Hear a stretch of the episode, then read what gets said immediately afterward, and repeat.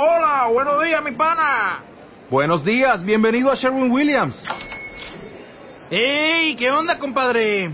¿Qué onda? Ya tengo lista la pintura que ordenaste en el ProPlus app. Con más de 6.000 representantes en nuestras tiendas listos para atenderte en tu idioma y beneficios para contratistas que encontrarás en aliadopro.com. En Sherwin Williams somos el aliado del PRO.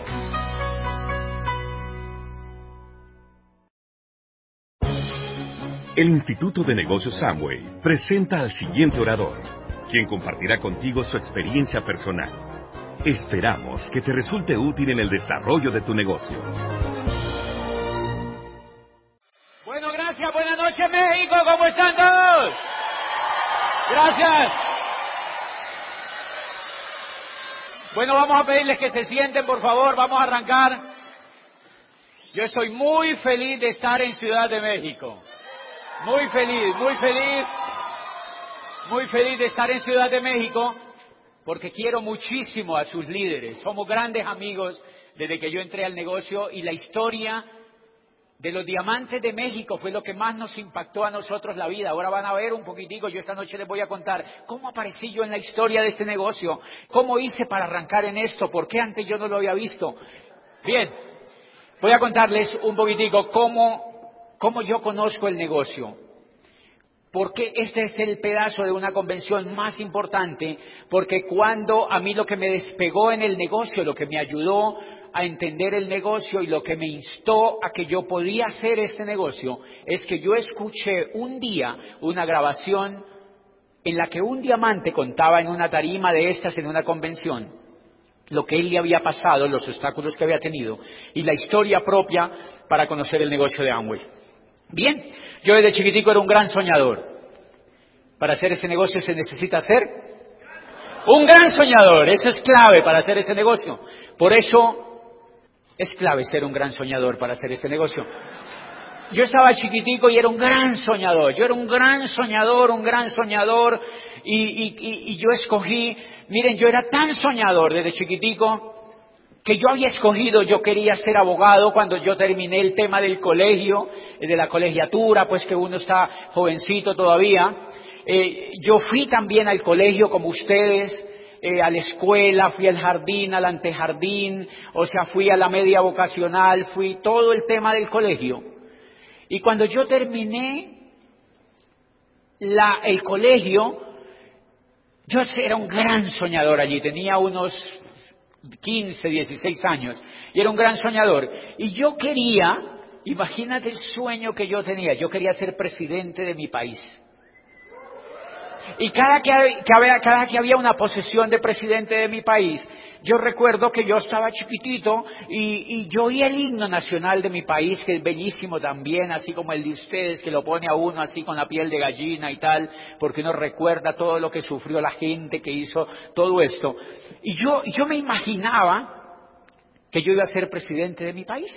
Sueño de niño. Y cuando en el colegio hacían todas las cosas de, la democracia y todo eso, ah, me acuerdo mucho que hicieron una cosa como de dos mil estudiantes jovencitos, todos estábamos y eligieron un presidente haciendo de cuenta que era el presidente de ese país. En una gran hacienda nos reunieron a todos y adivinen a quién eligieron. Entonces yo dije, yo, yo creo que entonces yo lo puedo hacer, eso reafirmaba mi idea. Cuando yo terminé la digamos el colegio, yo decidí que iba a estudiar Derecho y Ciencias Políticas. Dije, yo voy a estudiar Derecho y Ciencias Políticas. Y escogí una universidad que queda como a 10 horas de la ciudad donde yo vivía, en Popayán. Yo vivía en una ciudad que se llama Neiva. Y Popayán quedaba a 10 horas de la ciudad donde yo vivía. Yo me fui para allá, para Popayán. ¿Por qué me fui para Popayán? Porque en una revista, miren lo que es ser soñador. En una revista aparecía en la carátula, decía Academia de Presidentes. Decía, la Universidad del Cauca en Popayán es la única universidad de Colombia por cuyos claustros han pasado 17 presidentes de la República. Yo dije, yo soy uno. Yo dije, pa, yo me fui. El problema es que yo me fui y yo no tenía con qué vivir allá. Porque mi familia no me iba a gastar la carrera, porque ellos querían que yo estudiara allí de noche, en una universidad nocturna. Han visto que las universidades ponen carreras nocturnas. Entonces mi familia me decía, estudia de noche. Entonces yo decía, pero estudiar de noche, si uno no encuentra profesores exitosos de día, mucho menos de noche. O sea, yo no quería estudiar de noche, no me impactaba estudiar de noche. Entonces yo, págate, me voy a Popayán haciéndole no caso a mis papás y llegué a esa universidad a estudiar de día, con los muchachos que les enviaban plata a los papás. Y cuando yo ya estaba ya en la ciudad, yo llamé a mi casa y mi, mi casa me dijo, mi papá me dijo, ¿y con qué vas a vivir allá? Y yo dije, oye, ¿verdad?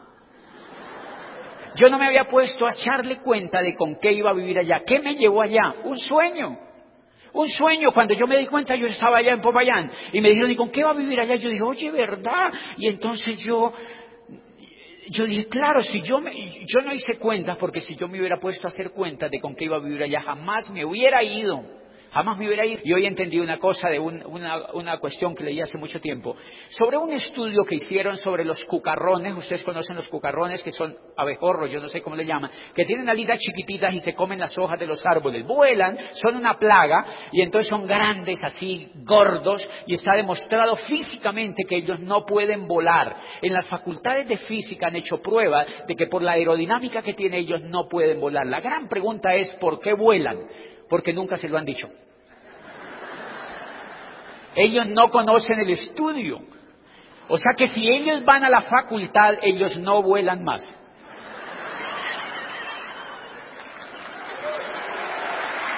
Ellos no vuelan más. Qué lindo eso.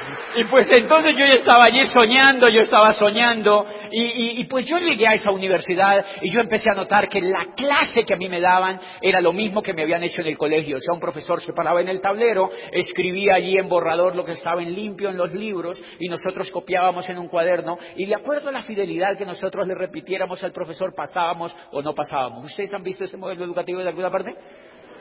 Y entonces a mí eso me aburría, me aburría, me aburría. Yo, me aburría, me aburría un líder, un soñador, quería movimiento, quería transformación, quería hacer algo. Y yo decía, pero ¿dónde está la formación para ser presidente de un país?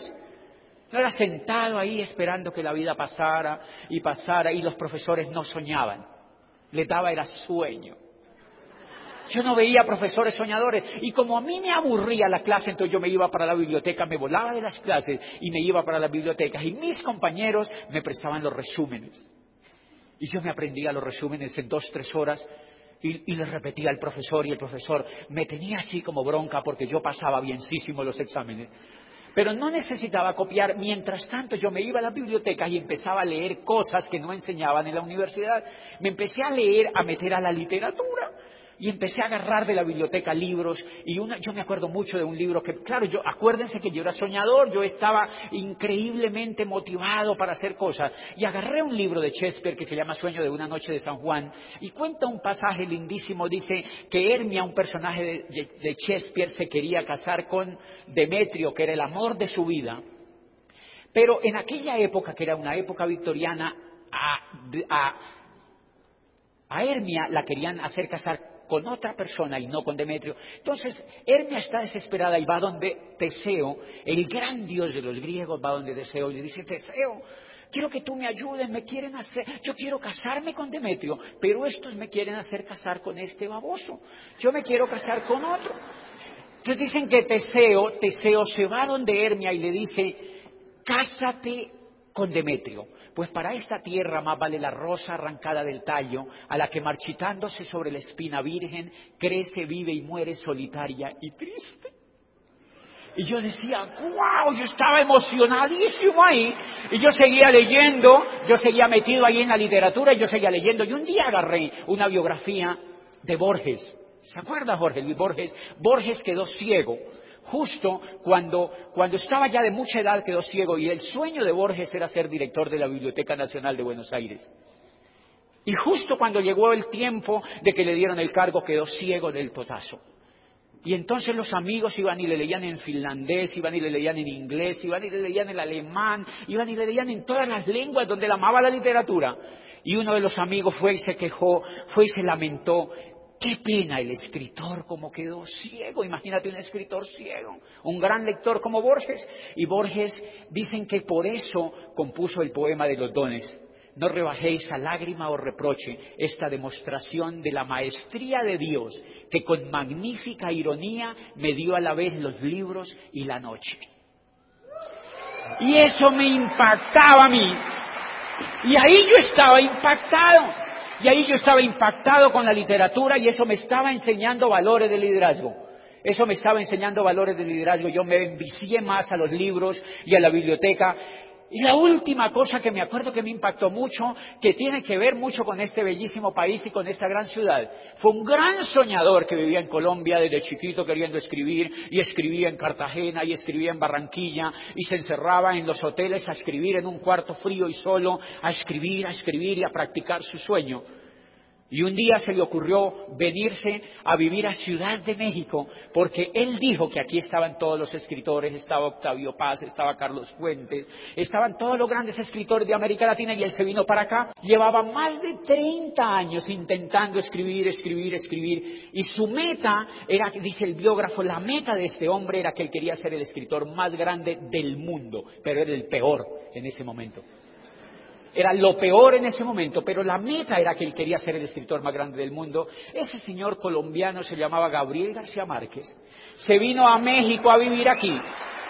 Y, es una cosa lindísima porque dice el biógrafo, que yo estaba leyendo allí eso, y dice el biógrafo, un día iba desde Ciudad de México, salió de aquí, de esta ciudad, hasta Acapulco, se iban a unas vacaciones con su madre, pues con la de él obviamente, y, y su esposa, y entonces se iban hacia, hacia Acapulco, dice, y él estaba tan obsesionado con una gran idea que se le ocurriera para escribir un gran libro, y de pronto iba manejando un carro viejo que tenía y se le ocurrió, muchos años después, frente al pelotón de fusilamiento, el coronel Aureliano Buendía no podría olvidar aquella tarde remota en que su padre lo llevó a conocer el hielo. Fue un recuerdo de la niñez y entonces le dice a su familia, no vamos a ningún Acapulco, nos devolvemos otra vez para Ciudad de México y fue hacia su máquina de escribir y se sentó. Apenas él se sienta, continuó. Macondo entonces era una aldea de veinte casas de barro y caña brava por cuyo costado pasaba un río de aguas diáfanas que se precipitaban por un lecho de piedras enormes y pulidas como huevos prehistóricos. Dice, el mundo era tan reciente que muchas cosas carecían de nombre y para mencionarlas había que señalarlas con el dedo Dice, todos los años por el mes de marzo una familia de gitanos desarrapados llegaba al pueblo y con gran alboroto de pitos y timbales daban a conocer los nuevos inventos. Dice, primero llevaron el imán. Un gitano corpulento de barba montaraz y manos de gorrión que se hacía llamar como Melquiades hizo una truculenta demostración pública de lo que él mismo denominaba la octava maravilla de los sabios alquimistas de Macedonia. Dice, fue de casa en casa Dice, fue de casa en casa arrastrando dos lingotes metálicos y todo el mundo se espantó al ver cómo las pailas, los calderos, las tenazas y los anafes se caían de su sitio y cómo la madera se retorcía por el desespero de los clavos y los tornillos tratándose de desenclavar y cómo las cosas que hacía mucho tiempo se habían perdido aparecían por donde más se les había buscado y se abalanzaban en desbandada turbulenta tras los mágicos fierros de Melquiades. Dice, las cosas tienen vida propia, murmuraba el gitano con áspero acento, solo es cuestión de despertarles el alma. Y yo ahí estaba pegado de ese texto. Y yo volví a leer, ¿cómo así que las cosas tienen vida propia? Y que solo sea cuestión de despertarles el alma. Y entonces para mí esa era una lección de liderazgo. Para mí esa era una lección de liderazgo. Yo seguía leyendo y leyendo y leyendo. Y miren, todo lo que uno hace en la vida, la vida se lo recompensa. Todo lo que uno hace en la vida con amor y con compromiso, la vida se lo recompensa. Como yo me emocioné tanto con ese tipo de lectura, empezaba en la cafetería de la universidad a contarle a mis compañeros de derecho lo que yo había leído. Y yo le decía, mira lo que dice Shakespeare, mira lo que dice Adam Smith, mira lo que dice François Fukuyama, mira lo que dice fulano de tal, mira lo que dice eh, Voltaire, mira lo que dice eh, Rousseau, mira lo que dice Pestalozzi sobre la educación, mira cómo la educación... Y los amigos míos me empezaban a decir, qué increíble, ¿y dónde está eso? yo pues en los libros, baboso, hay que ir a la biblioteca. Y entonces un grupito de amigos míos empezó a ir a la biblioteca también y nos íbamos a la biblioteca y empezamos a generar una especie de grupo donde hablábamos de Shakespeare, donde hablábamos de las grandes revoluciones, donde hablábamos de la Revolución Francesa, donde hablábamos de Maquiavelo y de la creación de la política moderna y los muchachos eran increíblemente entusiasmados con eso. Y entonces fue tan exitoso el intento ese que empezamos a hacer cada fin de semana, nos reuníamos entre 50 y 70, 80 estudiantes de todas las carreras de las universidades, nos reuníamos en un auditorio para hablar de esos temas y yo le daba las conferencias. ¿Y qué, y qué, y qué, y qué? Yo le daba las conferencias, yo le daba las conferencias. Y una de las conferencias que yo tenía, para que te des cuenta que cuando uno le da la vida cosas con amor, la vida se la recompensa. Van a ver cómo toda esta historia se desenreda de una manera increíble. Me monté siete conferencias y los estudiantes terminaron peleándose por entrar a las, a las clases. Dos días se iban y se metían allá y se atiborraba un pequeño salón y la primera conferencia que yo les daba se llamaba El hombre como transformador de paradigmas. Sonaba buenísimo, ¿verdad?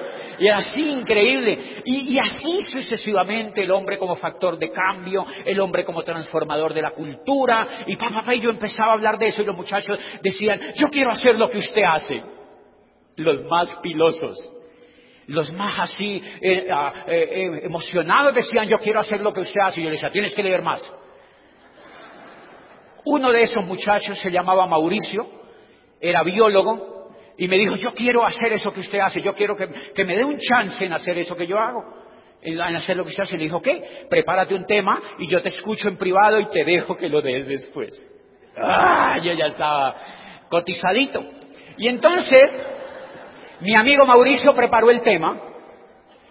Yo lo oí y era increíble, me gustó el tema, le dije, ok, tú sigues entonces ayudándome, tú tienes un tema, yo tengo otro. Yo tenía una novia que ya era ingeniera electrónica, me dijo, yo también quiero eh, hacer otro tema y si no te termino. Ok, entonces yo también te dejo hacer otro tema. Entonces Mauricio y esta niña ya hacían ellos dos temas y yo otro tema, empezamos a hacer un equipo allí. Pues miren lo interesante, pasaron más de 3.000 estudiantes en cinco años de carrera universitaria por ese sistema. Pasaron más de 3.000 estudiantes a quienes literalmente, a quienes literalmente les dañábamos el coco con esa información. ¿Para qué va todo eso? Mauricio, ese amigo mío que daba una de las charlas, cuando se graduó de la Universidad de Biólogo, entró a trabajar en una de las universidades públicas de allí, en la que yo me había graduado, y él iba, él era directivo de esas universidades, y él iba a una reunión donde iban todos los rectores. Y entonces uno de los rectores, de, eran 12 universidades que se reunían a hacer proyectos juntos, y entonces uno de esos rectores dijo, yo necesito un vicerrector para mi universidad, que tiene que ser joven y que ojalá le guste la gente, pero yo quiero que sea joven. Entonces Mauricio le dijo, yo tengo un amigo que le gusta mucho la gente y que es joven y es así emprendedor. Y él le dijo, Dame el teléfono y dile que yo lo voy a llamar. Al otro día me llamaron a mi casa y me dijeron, eh, doctor Bobadilla, allá en Colombia le dicen doctor a los abogados. Y entonces me dijeron, doctor Bobadilla, yo apenas había terminado las asignaturas de derecho. Yo no tenía ni rayos de idea qué iba a hacer en la vida. Pero ya había terminado las asignaturas de derecho. ¿Conocen ustedes a un estudiante que termina todas las asignaturas y no tiene ni rayos de idea qué va a hacer en la vida? ¿Ok? Quizá íntimamente. Yo era así, yo no tenía ni rayos de idea. Y la idea de ser presidente de mi país se me había ido por una razón. Porque en los cinco años de carrera mía habían asesinado a los seis más prestigiosos líderes de mi país, a los más brillantes, a Galán, a Jaramillo, a Antequera. Habían asesinado en la calle a los más brillantes. Y entonces yo dije, pues está bueno el tema, pero así no me gusta el jueguito.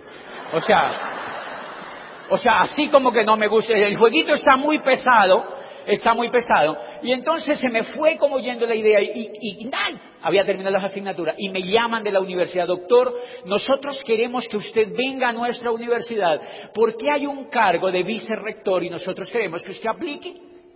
Yo no quería ir, pero no tenía dinero.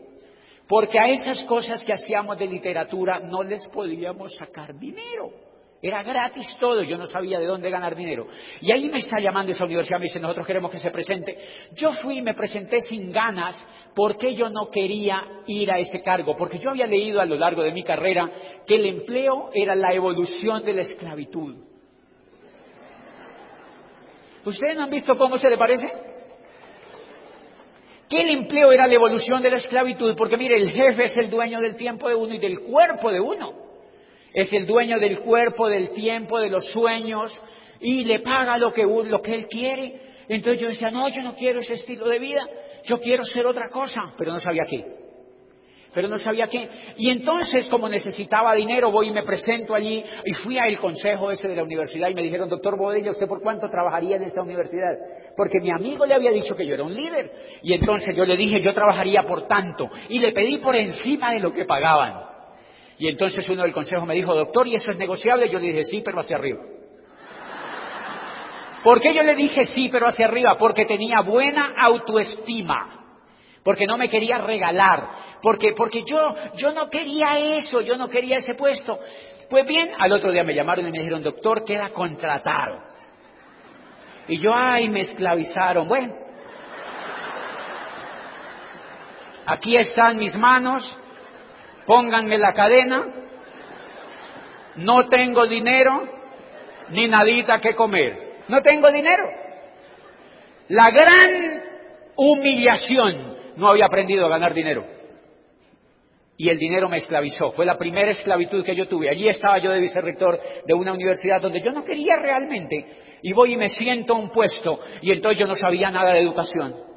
Pero yo había leído, yo me siento allí en el escritorio, me dan un escritorio más interesante, los profesores, me hago amigo de estudiantes y profesores. A los seis meses de yo estar allí como vicerrector, le aplicaron el ácido al rector que me había nombrado a mí. Ha sido un placer contar con ustedes.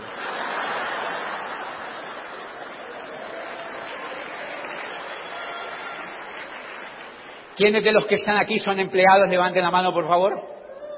Tranquilos que los van a echar. Y entonces le aplican el ácido al rector de la universidad y me llaman a mí, doctor Bobadilla, nosotros queremos que sea usted el rector de la universidad. Y yo, ¿yo? Sí, usted, yo no me he graduado. El estatuto dice que el rector tiene que ser un abogado o un profesional graduado de una universidad a nivel profesional con posgrado yo ni siquiera me he graduado. Me dijo el presidente del Consejo, tranquilo, vamos a modificar el estatuto. Y yo, ay, así debe ser todo en la vida, qué increíble. Vamos a modificar el estatuto. Esto yo lo puedo contar porque si quieren demanden, no hay problema. Pues modifican el estatuto y me nombran a mí como rector, veintipico de años. Y estoy ahí posesionándome como rector sin haberme graduado. Entonces me dice el consejo de la universidad, doctor Boadilla, pero usted se tiene que graduar porque si no se gradúa los estudiantes se van a dar cuenta. Yo le dije, ok, graduarse de abogado es complicadísimo en todos los países de América Latina. Es complicadísimo, porque le ponen una cantidad de problemas y exámenes orales y un poco de cosas, porque yo creo que a ellos no les gusta que uno se dé cuenta que hay tanto abogado suelto, ¿verdad? Entonces lo quieren retener un poquito afuera, allá. Entonces, bien, yo estoy ahí, voy y me posesiono. Yo estaba orgulloso, pues ya me empecé a sentir como orgulloso, entonces yo ya caminaba así, el rector de la universidad, yo estaba jovencito, los rectores eran de más de 60, 70 años. Yo era el único chiquito de todos.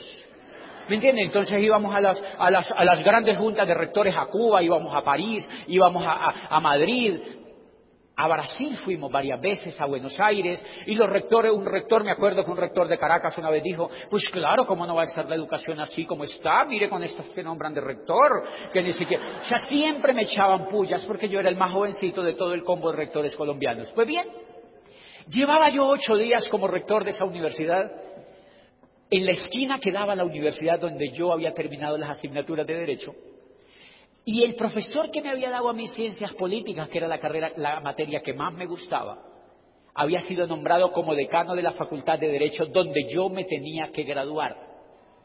Él había sido profesor mío y yo había sido nombrado en la otra como rector. Yo era más que él. Y entonces él me manda una tarjeta, doctor Bobadilla, lo queremos mucho, nos alegramos de que usted haya sido nombrado rector de esa salchichería, nosotros estamos felices.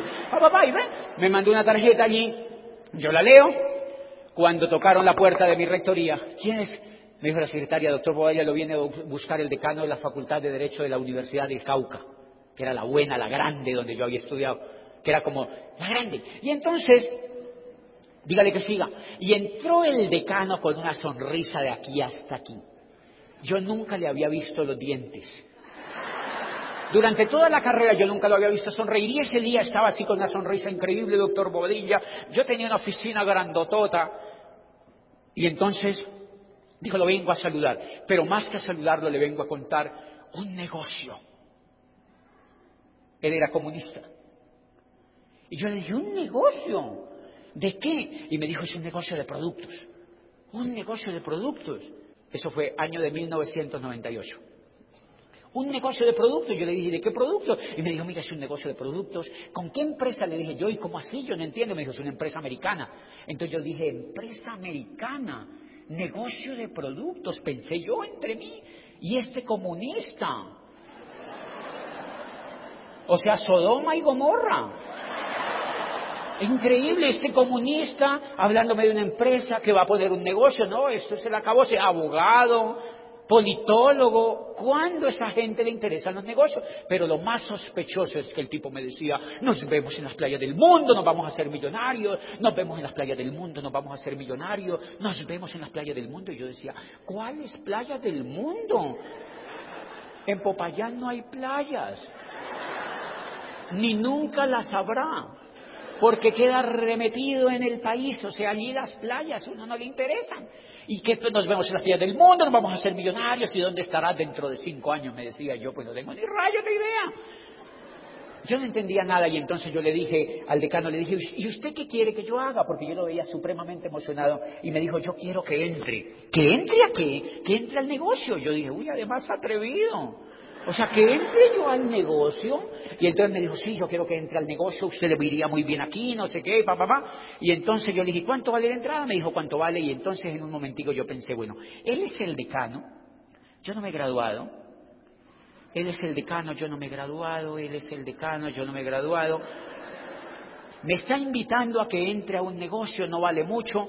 Y yo pensé, entro, pero en instantes, ¿entro o no entro? Y el coco me dijo, entre y págate, ahí firmé, firmé en esa cosa. Y él empezó a llamarme, a partir de allí, él ya no me llamaba doctor, él me llamaba doctor, yo ya lo, yo lo llamaba doctor, pero a partir de ahí ya no me volvió a llamar doctor, sino que me llamaba, hola socio. Hola socio, yo, hola socio, hola socio, hola socio. Y yo en el fondo decía, ¿socio de qué?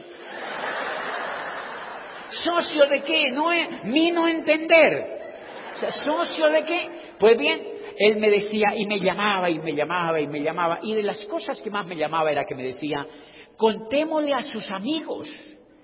Y yo, contémosle a mis amigos, ¿qué? ¿Eso? Yo ni entendía nada, y me decía, contémosle a sus amigos, contémosle a sus amigos, y, y, me decía, y me atacaba que le contáramos a mis amigos. Y entonces un día lo agarré y le dije, mire doctor, mire socio, Usted sabe que yo no me he graduado. Y usted me está diciendo que nos vamos a contarle a mis amigos y que nos vemos en la playa del mundo y que nos vamos a hacer millonarios. Yo no me he graduado. Él se quedó viéndome y me dijo, tranquilo, socio.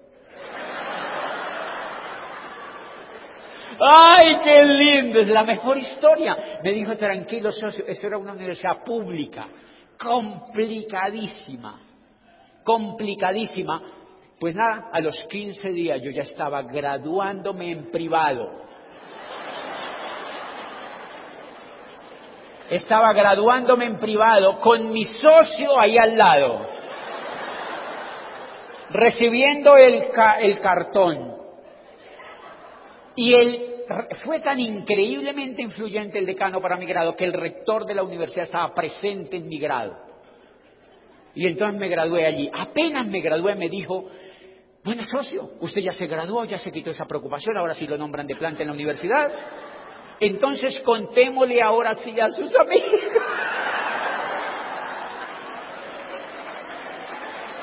Ay, no, no, no, no, no, no, no, no, no, no, no, no. No, no, no, entonces yo dije, no, este me hizo un favor y ahora me lo va a cobrar, o sea, como en la política. No, no, no, no. Entonces yo le dije, ya me daba físicamente pena con el decano, porque antes le había sacado el cuerpo y ahora otra vez, y él me había graduado realmente, ¿sí me entienden? Me había graduado, achicaron los términos, demanden si quieren, también, o sea. Me dio mucha pena con el decano y entonces yo dije, ¿qué hago? ¿A qué amigos les invito? Entonces yo tenía 15 profesores que yo contrataba directamente, los que van así a pedir cátedra, de unas horitas, tienen unas horitas cátedra, profesores varados que van a pedir a las universidades horas. Y entonces yo invité a esos 15 profesores a la reunión. Pero yo ni en reunión de qué. Sea que este, no, es para contarles la oportunidad, me decía, papá, papá. Invité los 15 profesores de física pena y los invité a un salón ahí cerca de la rectoría. Eran 15, adivine cuántos fueron. Fueron 16. Se coló un sapo por si acaso le daban un contrato. Yo dije, si estos 15 no van, no le renuevo el contrato. O sea que ahí aparecieron los 15, pero yo no fui. Yo no fui porque a mí me daba pena. Yo no entendía nada y a mí me daba pena irles a hablar de una cosa que yo no, que yo no sabía. Entonces yo era un agente secreto. Yo me fui y me metí detrás así por el auditorio, así. Por una rendijita así. Y yo estaba viendo así a los profesores, pero ellos a mí no me veían, ellos a mí no me veían. Y entonces llegó el decano y se paró en una pizarra y les explicaba, este eres tú que metes a ti, que te meten a ti, y pintaba bolas. Este eres tú que metes a ti, que te meten a ti, que te meten a ti, que te meten a ti. Este eres tú que te meten a ti, que te meten a ti, que te meten a ti, que te meten a ti. Este eres que te meten a ti. ¿Me entiendes? Y ahí está, y él terminaba diciendo, y nos vamos a ser millonarios, y nos vemos en las playas del mundo, y dónde estarán dentro de cinco años, y nos vemos en las playas del mundo. Y yo decía, ay, otra vez están diciendo eso los profesores. y esos profesores así como carecaballo todos, si me entienden, los profesores como yo no habían entendido nada tampoco. Y entonces todo silencio, y yo allí quietico como un conejo así. Y entonces una profesora le dijo a la otra, profesor Amparo, ¿usted va a entrar a eso? Y la otra le dijo, no, yo no voy a entrar a eso. Pero así como brava. Le dijo, yo no voy a entrar a eso. Y entonces Amparo le dijo, yo sí voy a entrar. Entremos, colaborémosle al rector. ¿Cómo así que colaborémosle al rector? Me dijo limosnero. Y ahí mismo yo salí y me fui y me senté en mi escritorio otra vez. Dios lo bendiga, negocio, yo no quiero saber nada de usted. Primer mensaje para todos los que están aquí. El negocio de Amway es un negocio que se hace con inteligencia emocional. Es un negocio que se hace si uno fortalece la inteligencia emocional. La profesora solo con ese comentario me mató. ¿Te das cuenta? Ahí estaba yo infartado, solo con un comentario. Ni siquiera había dado el plan yo.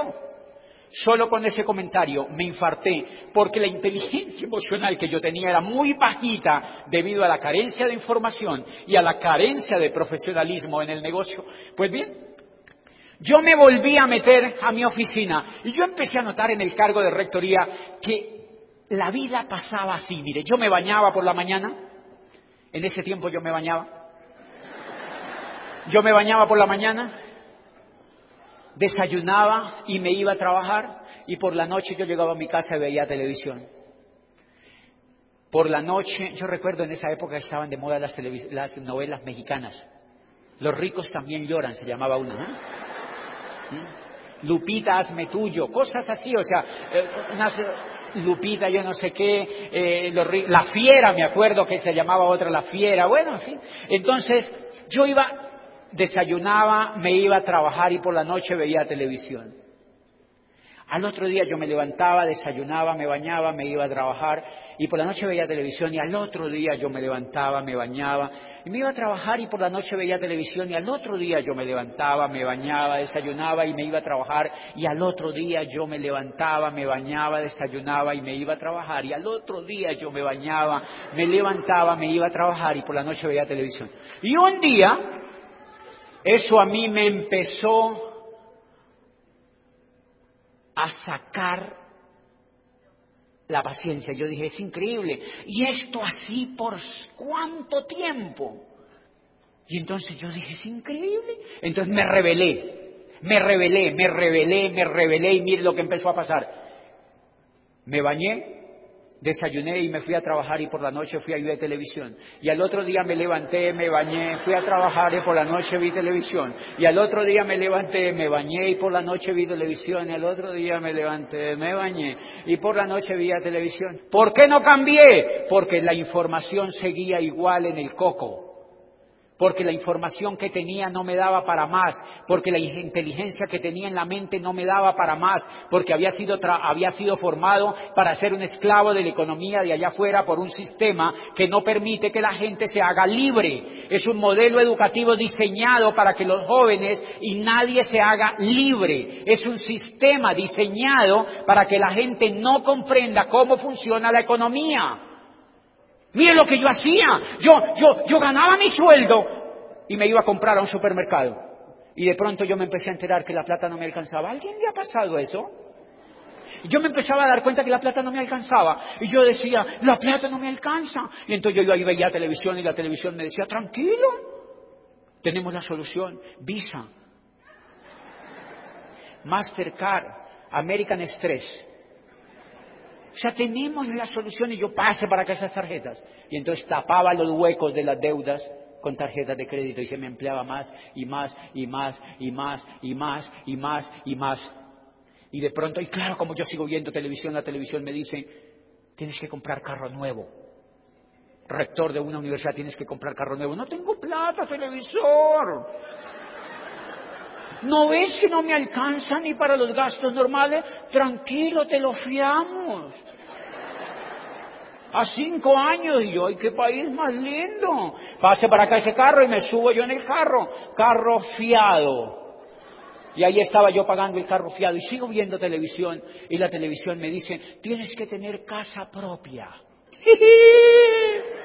Y entonces le laca, el muñeco ese le dice a uno, tienes que tener casa propia. Televisor, no tengo plata. Tranquila, te lo fiamos, te dice el televisor. ¿Cuánto me, por cuánto me fías la casa? ¿Treinta añitos? Te fiamos la casa por treinta añitos y entonces yo digo, pase para acá esa casa entonces. Y saco yo la casa para mí y entonces yo treinta años pagando la casa. Y en determinado momento yo pienso y yo digo, yo ya tengo treinta y pico de años me han fiado una casa a 30 años.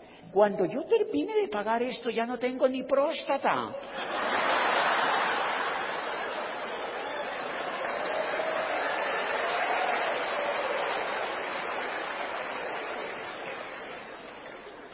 Abogado con posgrado, rector de una universidad, preso de la economía, esclavo de la economía, esclavo de un sistema y ya tenía más la deuda externa más grande que los Estados Unidos, señores. Endeudándome, endeudándome, endeudándome, endeudándome, endeudándome y endeudándome, sin esperanza, no sabía para dónde iba. Trabaje, compra y se endeuda, trabaje, gasta y se endeuda. Y yo decía, y la televisión han echado a 50 mil de no sé dónde, a 2 mil de no sé dónde, a 3 mil de no sé dónde. Eso es increíble y uno empieza a, a tomarle miedo a la vida. Y entonces uno dice, no, pues harta gracia que yo tengo empleo que yo soy rector de una universidad y que yo tengo empleo porque le empiezan a meter miedo de allá afuera. A uno le provoca darle besitos al jefe, ahora sí.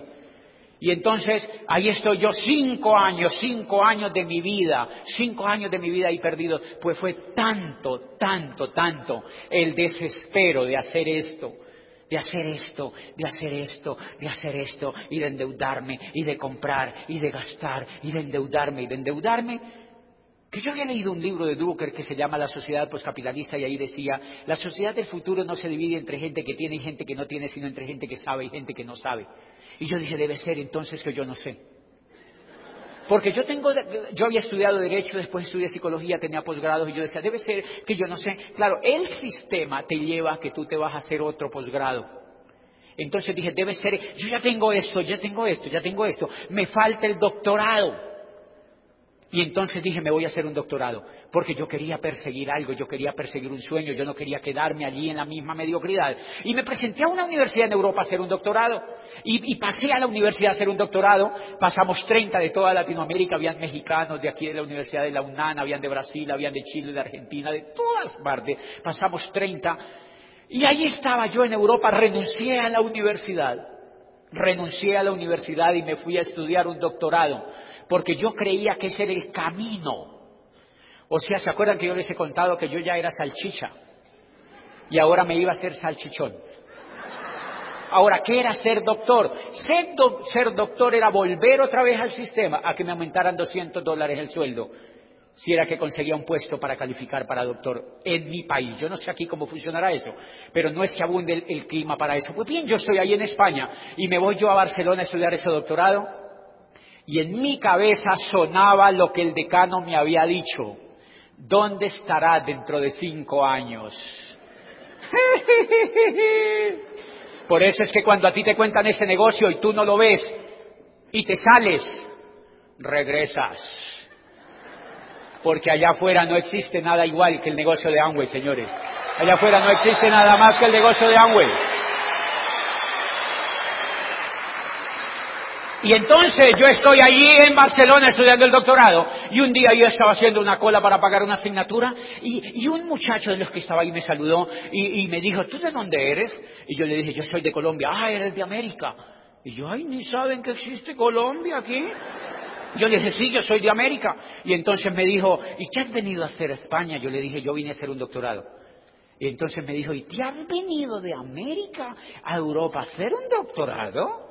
Yo le dije, sí. A mí me pareció como que me estaba diciendo hello. Entonces yo le dije, sí. Y, al ratito yo le pregunté, ¿y tú qué haces? Y me dijo, yo acabo de terminar mi licenciatura. Y le dije, ¿no vas a hacer un doctorado? Y me dijo, ¿y eso como para qué? Señores, las universidades de Europa están llenas de latinoamericanos haciendo doctorados. Y entonces yo empecé a desaforarme allá y empecé a ver el profesor salía al tablero y nos contaba en el tablero unas cosas, un profesor pesimista, casi todos eran pesimistas, y hablaban y hablaban y hablaban y hablaban, y, nosotros copiábamos. Yo dije, ay no, otra vez lo mismo. Cinco años otra vez haciendo esto. Y entonces yo empecé a desesperarme allí, empecé a desesperarme, empecé a entrar en una crisis y entonces empecé a desesperarme y me acordé del decano. ¿Dónde estará dentro de cinco años? ¿Dónde estará dentro de cinco años? ¿Dónde estará dentro de cinco años? Y yo estaba más perdido que el hijo de Limber. O sea, yo estaba perdido y entonces me acordé de una cosa que él había mencionado, de un tal Amway.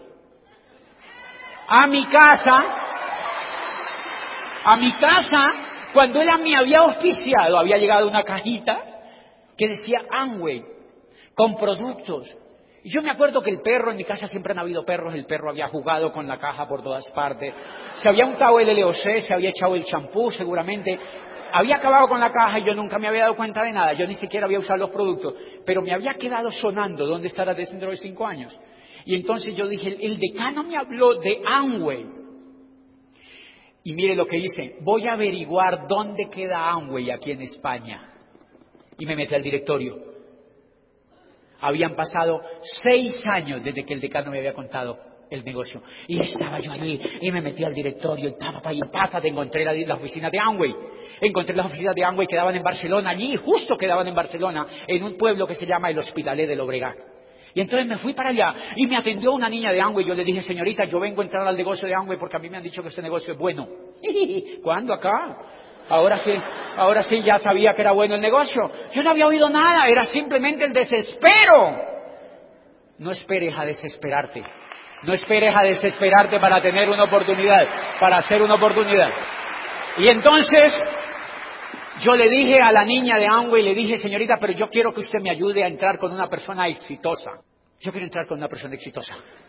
Y ella me dijo, ok, entonces lo voy a comunicar con Doña María. Yo le dije, ¿quién es Doña María? Y me dijo, Doña María es la primera persona que entró aquí en España al negocio.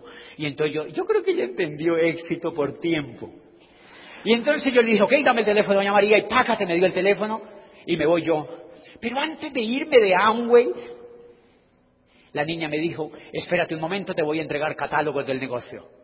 Y Pácate me entregó un grupo de catálogos así, y yo me fui con esos catálogos para la casa, y fui me senté en la casa con los catálogos, antes de llamar a Doña María, yo me senté así en la silla, y yo veía en los catálogos cremas de afeitar, jabones, champú, desodorantes, limpiadores de piso, y yo veía eso, cremas de dientes, y entonces yo decía, es increíble, es rector universitario, abogado, columnista de prensa, estudiante de un doctorado, y estoy a punto de meterme a la venta por catálogo. Y mire, increíble, yo pensaba en mi corazón, qué bajo he caído, qué bajo he caído, qué bajo he caído. Van a escuchar en unos minutos que ya me pasé, qué fue lo que pasó después. Entonces yo, sin embargo, llamé a doña María por eso es que tú matas muchas veces a la gente, porque vas y auspicias a una persona de buena actitud y les muestras el catálogo. Y entonces ese gran médico que dice, ¿y tú crees que yo me voy a poner a vender por catálogo? Se sienten como yo me sentí. Uno siempre tiene que pensar qué es lo que siente el otro, qué es lo que piensa el otro. Yo no, yo casi me muero ahí. Pero como yo tenía una gran necesidad, llamé a Doña María, Doña María, yo soy un estudiante de doctorado, yo quiero entrar al negocio de Amway y yo estoy aquí en España y me dijeron que usted me podía auspiciar. Y me dijo Doña María, listo, véngase para acá, nos vemos en la esquina de yo no sé dónde, papá, papá. Y a las cinco de la tarde estábamos los dos allá en la esquina. Y entonces ella me llevó a su casa. Me llevó a su casa y miren lo que ella hizo. Me llevó a su casa y me presentó a su esposo y a sus niños, tenían unos niños chiquiticos, lo más de lindo, y cada que yo iba me mostraba la página de Amway. Y yo veía cremas de dientes, champú, desodorantes, jabones para el piso. Yo no entendía nada. Y cada que yo iba a la casa, doña María me daba cacahuates en un platico. Entonces yo comía cacahuates. Yo me pasaba, comía cacahuates. Comía cacahuates, comía cacahuates. Yo llegué a pensar en un momento, ¿será que el negocio de Amway se hace comiendo cacahuates? Porque cada que yo iba me daba cacahuates. Pues bien, doña María me daba, me prestaba la página, me mostraba la página, me ponía la página, me daba la página. Y el esposo decía, José, mira, si tú entras al negocio aquí en España, este negocio va a explotar. Este aquí va a explotar. Nosotros llevamos con María hace mucho tiempo trabajando y esto aquí en España va a explotar. Esto va a explotar, José, mira, créelo, esto va a explotar. Esto va a explotar, este negocio es increíble. Esto va a explotar. Esto aquí en España está explotando ya y esto va a explotar, esto va a explotar, esto va a explotar. Entonces era año 2001 donde todo estaba explotando todo estaba explotando, entonces yo dije, ¿qué tal que esta cosa de Amway explote conmigo aquí adentro? Yo mejor me largo de aquí, yo mejor me voy de aquí. Y entonces mire lo que pasó, me vuelvo para Colombia otra vez a continuar el doctorado desde Colombia. La universidad se dio cuenta que yo venía para Colombia y me nombró otra vez como rector. Llevaban un año y no habían nombrado rector. ¿Y por qué no han nombrado rector? No, nombramos un encargado, pero no estamos seguros todavía de nombrar una propiedad. Chévere que te hayas venido, nosotros queremos que usted sea el rector. Cosa de la vida. Si tú te vas a dar cuenta, yo me... ¿Creen que me posicioné otra vez como rector? Claro, ni tonto. Porque yo no tenía ni rayos de idea para dónde iba. Vuelvo a la universidad y mire lo lindo que empezó la vida otra vez. Me bañaba, me iba a trabajar y por la noche veía televisión, me bañaba, me iba a trabajar y por la noche veía televisión, me bañaba, me iba a trabajar y por la noche veía televisión, me bañaba y yo decía, ay, ahora la vida es así. O sea, esto es así, yo ya estaba resignado, yo dije, no harta gracia que me volvieron a dar el cargo. Tres años más, señores, ahí sentado en ese puesto. Y yo decía, debe haber algo increíble, debe haber algo increíble, debe haber algo increíble para mí por allá afuera. Y un día yo salí, habían pasado tres años, y un día iba pasando yo por la rectoría de la universidad, allí afuera, cuando pasó un muchacho que estaba en el tiempo del decano, cuando el decano me había invitado, yo lo había visto a él sentadito así en una reunión, y yo me acordaba de él. Pues lo voy pasando así bonito, encorbatado otra vez. Y yo le dije, me saludó, hola José, ¿cómo estás? Yo le dije, hola Gustavo, ¿cómo te ha ido? Gustavo Ramírez se llamaba. Y entonces me dijo, hola, y me dijo, ¿Sabes lo que me dijo? Me dijo, yo tengo algo que contarte. Hace rato te estaba buscando, pero no te podía encontrar. Hace rato te estaba buscando, pero no te puedo encontrar. Yo le dije, ok, vaya mañana a las nueve a mi oficina y hablamos.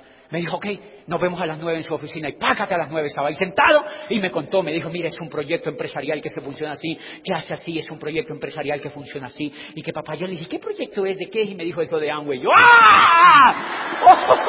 ¡Otra vez lo de Amway!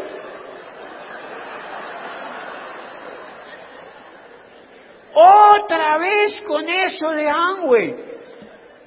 Señores, no todo el mundo ve el negocio en la misma época ni en el mismo tiempo, pero lo van a ver.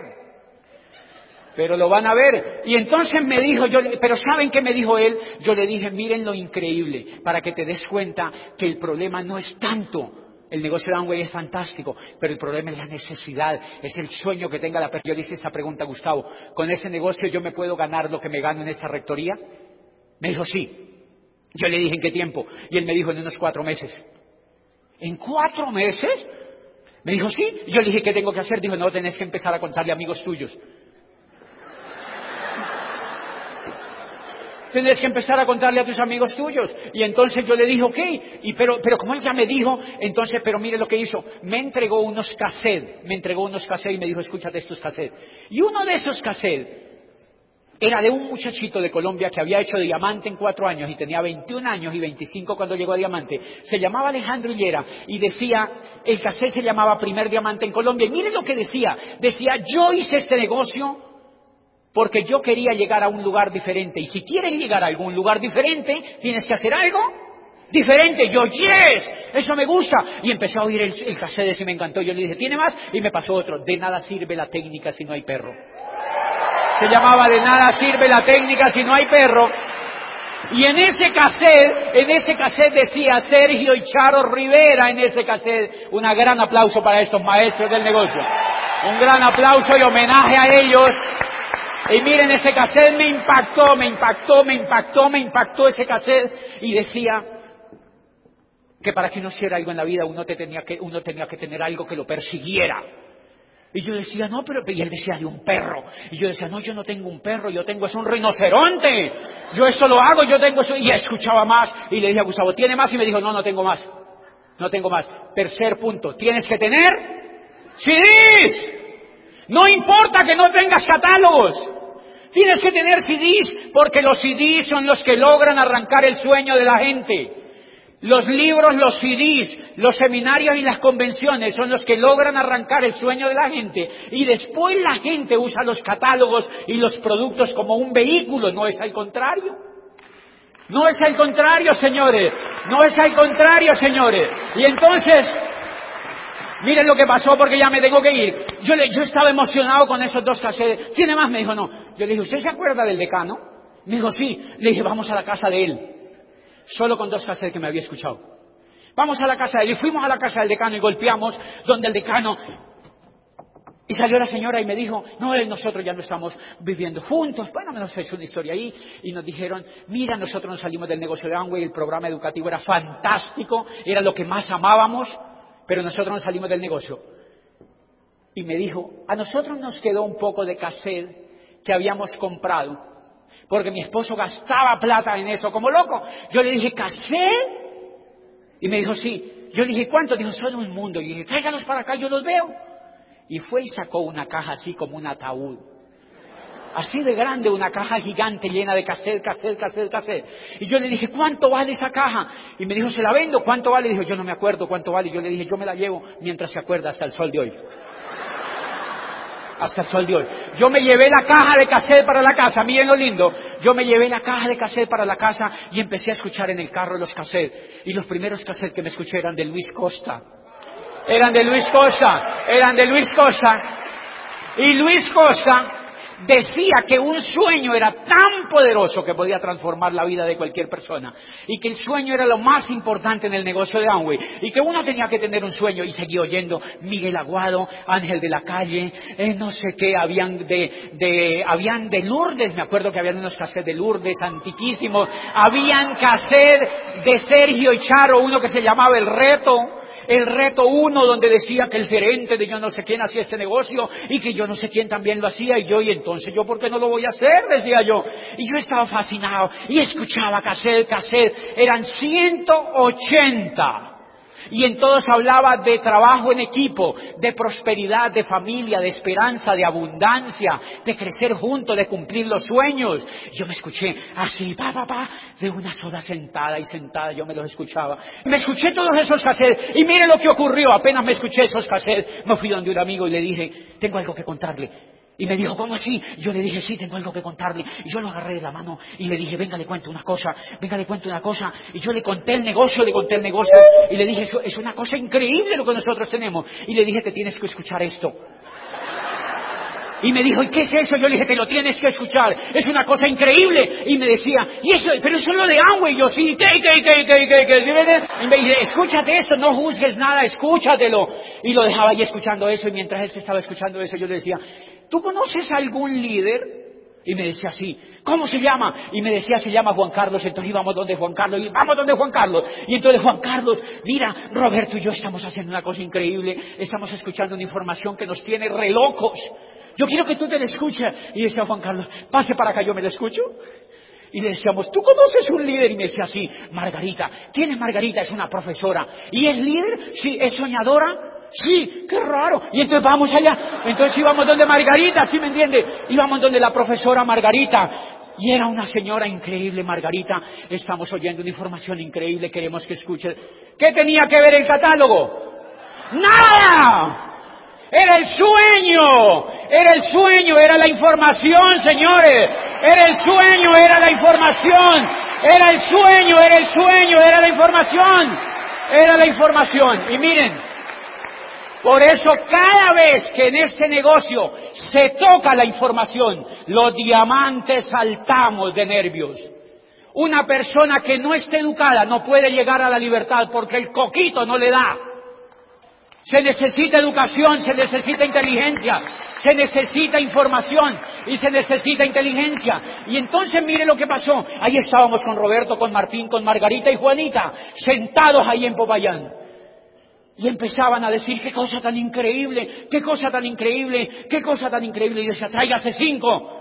Pácate y llevaban cinco, tráigase ocho y pácate llevaban ocho. Y en un momentico eran cuarenta, cincuenta, sesenta. Y yo, qué increíble esa información.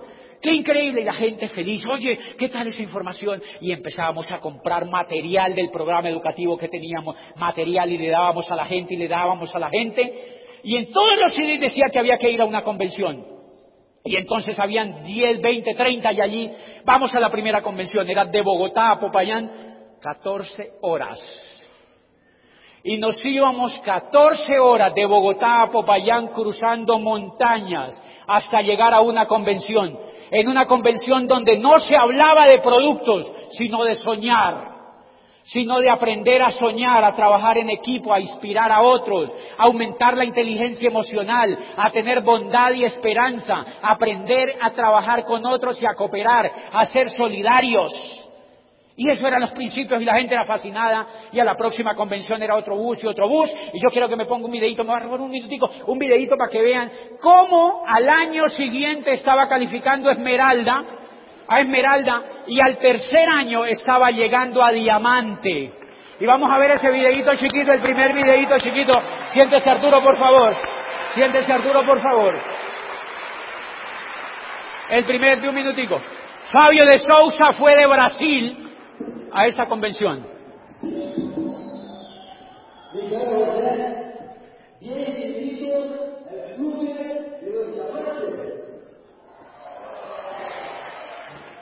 Yo quiero que te imagines en el último minuto, ayúdeme con el segundo, por favor. Yo llevé a toda mi familia a esa convención y ahí estaban sentados y fue el momento más especial. Y yo quiero que tú te imagines llevando a los seres que más amas.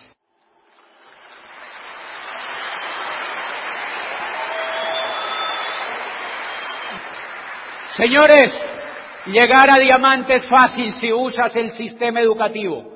Llegar a diamante es fácil si usas el, sistema educativo y si te apalancas. El negocio de Amway es lo mejor que yo he visto en el mundo para cumplir un sueño. Yo amo la compañía, amo el negocio, amo su programa educativo y amo el compromiso que esta gente tiene por hacer que uno sea libre. Yo tengo en la oficina en el segundo piso una foto con Doc DeVos que nos tomamos eh, en Toronto, creo, y dice abajo, Amway existe para ayudar a la gente a tener una oportunidad propia y el negocio es exitoso cuando cumplimos esa promesa. Tú tienes que cumplir la promesa de llegar a diamante para que cambies la historia de tu familia y para que le digas a los mexicanos que esta es una oportunidad maravillosa para cambiar la vida. Nos vemos mañana, buenas noches y que viva México, que viva México.